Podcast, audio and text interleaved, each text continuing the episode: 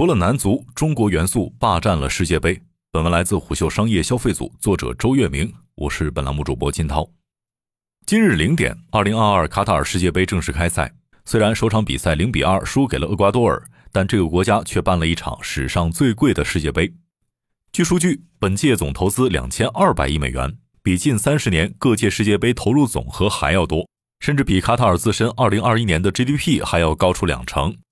为了克服沙漠环境，卡塔尔硬是建出了一座新城，名为卢塞尔。不仅有八座体育场，连街道都自带空调。据张雷雷描述，走在室外，温度也能从三十几度降到二十多度。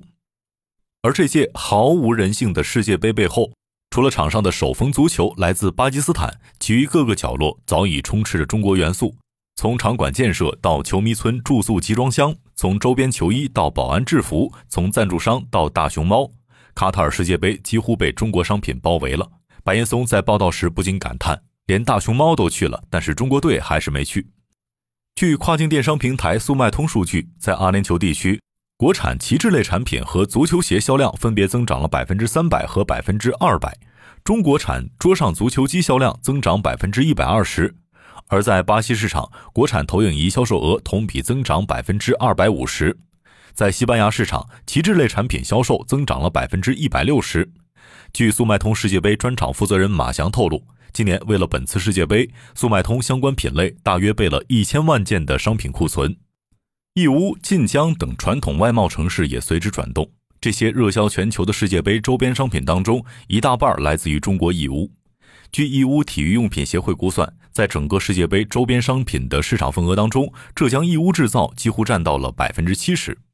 要知道的是，近几年由于疫情等因素，许多体育产业链厂家都或多或少受到了冲击。或许除了球迷之外，今年对世界杯最为期待的莫过于这些商家了。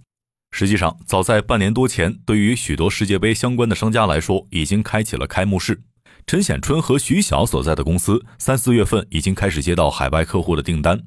作为卡塔尔世界杯官方授权商的杭州福德，也于今年四月份拿下了国际足联大中华区的授权，开始忙碌吉祥物等 IP 产品的生产销售。杭州福德 CEO 郭志浩曾在央视当了十多年的体育记者，其告诉虎嗅，经过四个月的反复修改、反复沟通，他们才最终敲定本届吉祥物拉伊卜的产品版本。不过，相较于往届世界杯，许多商家在一开始有一些忐忑。陈显春说：“其实三月份接到订单，相较于往届来说，并不算特别早。以前我们都会在一年前就开始备货。据他描述，不少老客户一开始只愿先订一点货，颇有一些下赌注的意味。之所以如此小心，则是由于今年相较于往年，疫情等因素导致的不确定性更强。要知道的是，陈显春工厂所在的义乌一直都是各届世界杯的大后方。二零一零年南非世界杯前的一月至五月。”经义乌海关出口的体育用品及设备价值为六千五百五十四万美元。二零一四年巴西世界杯的一月至五月，经义乌海关出口巴西的小商品价值达到一点六亿美元。二零一八年俄罗斯世界杯前的四个月，义乌对俄的出口额超过了十亿元。往年世界杯前夕，义乌就像变成了一个小联合国，各国的商人都汇聚于此。韩国村、中东村总是挤满了人，挑选着世界杯可能会卖爆的产品。但这一届气氛有所不同，不仅许多往年会专程飞来的客户改成了线上下单，他们也开始变得犹豫了。除了备货时间比较晚，由于订单量总体不及往届世界杯，陈显春的工产也显得相对轻松。陈显春说：“我们目前是两班倒，工人晚上十点左右下班。而2018年，陈显春的工厂不仅是忙得爆炸。”其外援加工点也是全部订单爆满，那个时候工人几个月都不休息，每个人都要过来抢货，谁先抢到谁就能够赚到钱。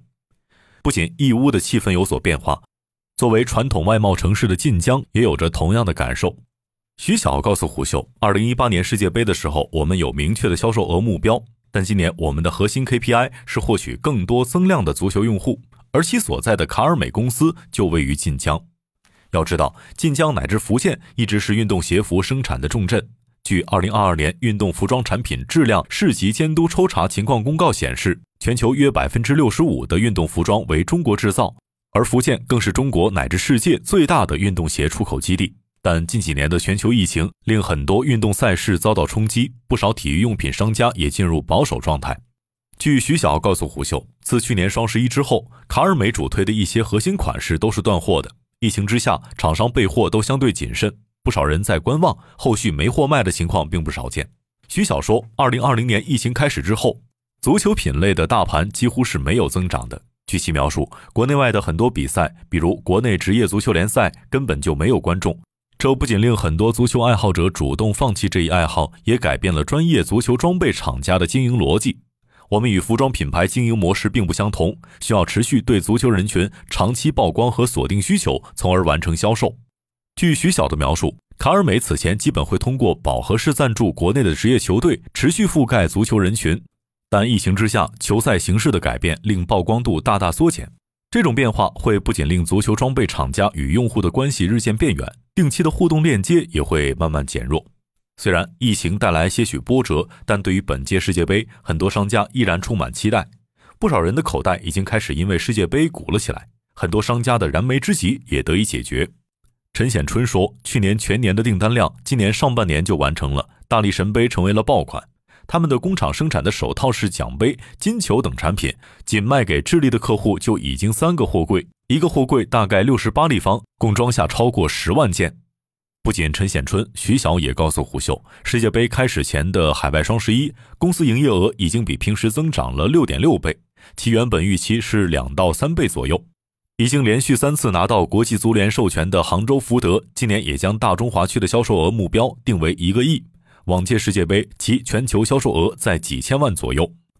徐晓告诉虎嗅，每次世界杯，无论资深球迷还是普通球迷，都会关注赛程、关注比分。很多人也会在这个过程中重新穿上球衣球鞋，与朋友们去足球场踢比赛。而这种场景对足球装备商家而言至关重要。二零二二年的卡塔尔世界杯，中东国家冬季以及更多的居家需求，也令本届世界杯的热销产品有了很多的不同之处。用于初冬训练的防寒产品，比如长款的棉衣、羽绒服以及防风马甲，往往都是在专业足球圈使用的。但今年也有了增量。徐晓告诉虎嗅，这类产品因为多了一些生活属性，也更容易出圈。除冬季服装相关，据马翔表示，速卖通上沙发与去年同期相比也增长了百分之一千。中东本地的国旗在当地也卖得特别火。总的来看，二零二二年卡塔尔世界杯的举行，为不少商家打了一剂强心针。一些外贸出口商家也借此缓了一口气。商业洞听是虎嗅推出的一档音频节目，精选虎嗅耐听的文章，分享有洞见的商业故事。我们下期见。